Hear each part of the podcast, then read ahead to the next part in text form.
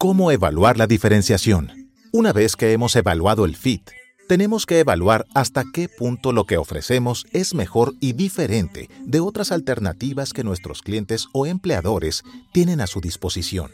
La diferenciación es esencial, porque incluso si tenemos un excelente fit, si no somos significativamente mejores y diferentes, corremos el riesgo de ser sustituidos.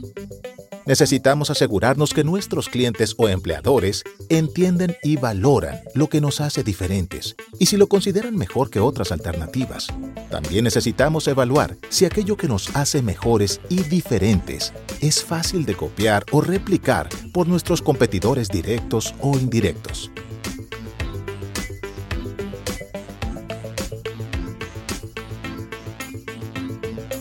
Differentiation is really hard to communicate to the market in a meaningful way because chances are they don't know what we're selling as well as we do. Yes, we've been educated, we've been honing in our product, we've been, you know, maybe spending time on research and development and this whole customer experience.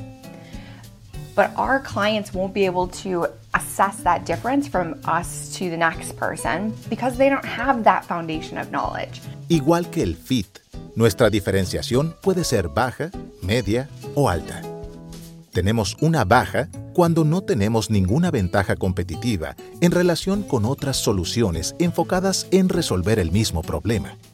Nuestra diferenciación puede ser media cuando lo que nos hace diferentes es fácil de copiar o difícil de sostener en el tiempo.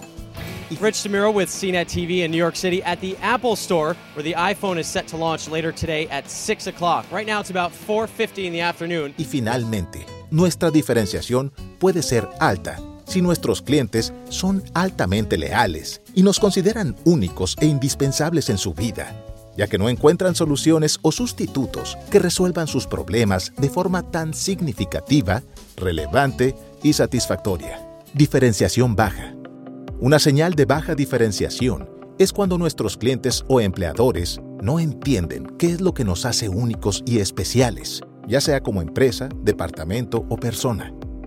No importa qué tan diferentes creamos que somos, si ellos no lo ven, no lo entienden o no lo valoran, esa diferenciación es irrelevante. Por ejemplo, ahora que las personas preferimos consumir series y programas de televisión por medio de streaming, las cadenas tradicionales como NBC y CBS han lanzado su oferta de streaming Peacock y Paramount Plus. Su fit es perfecto, pero su diferenciación es baja, ya que el contenido que ofrecen no es de la misma calidad que Netflix o Apple TV Plus. Diferenciación media. Una clara señal de diferenciación media es cuando nuestros clientes nos desechan o nos sustituyen rápidamente ya que encontraron otra alternativa que resuelve sus problemas mejor que nosotros. En ocasiones, comenzamos siendo diferentes, pero la competencia se percata de esa diferenciación y si es fácil de replicar, simplemente nos copian. En otras ocasiones, lo que nos hace diferentes es muy complicado o caro, por lo que eventualmente dejamos de ofrecerlo. Tesla es un ejemplo de diferenciación media.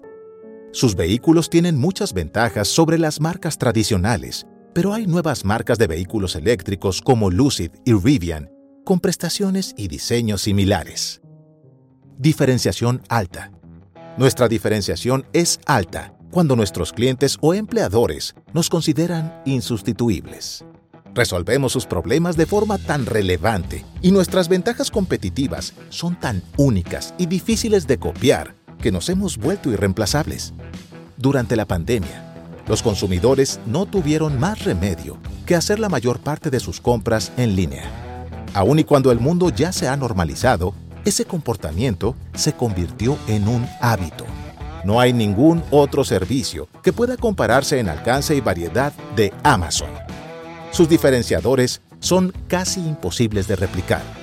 Nadie ofrece el mismo valor de forma tan significativa y diferenciada como Amazon.